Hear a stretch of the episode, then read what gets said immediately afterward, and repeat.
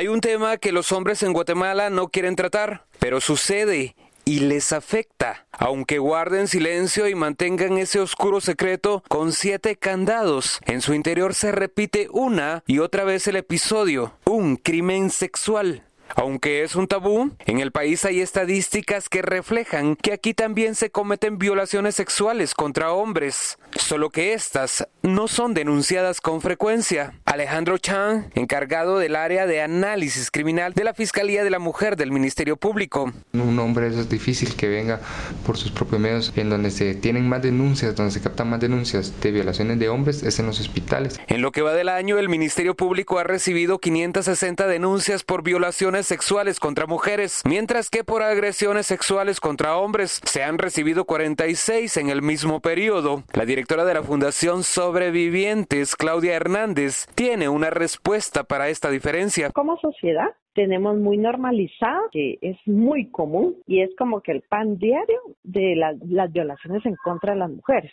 Pero cuando se tratan de hombres, ahí la situación cambia, porque entonces es como una visión de que le está quitando parte de, sombría, eh, cómo lo voy a exponer a una situación así. Entonces, entre más grandes sean, son menos los que van a poner denuncias. ¿Quiénes están cometiendo agresiones sexuales contra hombres adultos en Guatemala? ¿Cómo y dónde? ¿Cuál es su perfil? Alejandro Chang, del área de análisis criminal del Ministerio Público. Y la gente pensaría de que hay como el, el perfil de un homosexual. Y en el fondo habrá, algún, algún deseo latente homosexual, pero ellos siempre se enmascaran como que son bastante machos, son bastante rudos. Vemos a una persona que es parrandera, que en lo que está con sus tragos, entonces ahí comienza el modus operandi, ¿verdad? Que ya conforme la borrachera, ahí es donde los abusan sexualmente. La directora de la Fundación Sobrevivientes señala que los crímenes sexuales contra hombres con frecuencia son más violentos. Han habido casos donde los han drogado, entonces cuando reaccionan están desnudos, tirados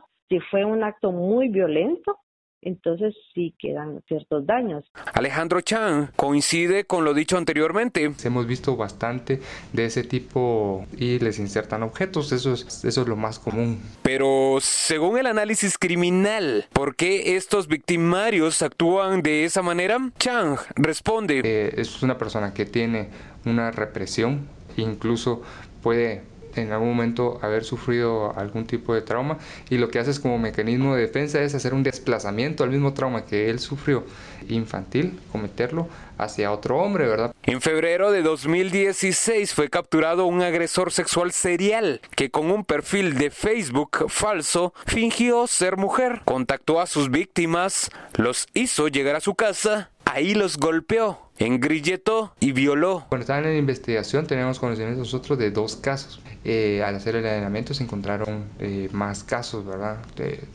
en total creo que son seis casos. ¿La misma persona violó a seis? La, sí, la misma persona. Violó a seis hombres, ¿verdad? Pero denunciados solo habían dos.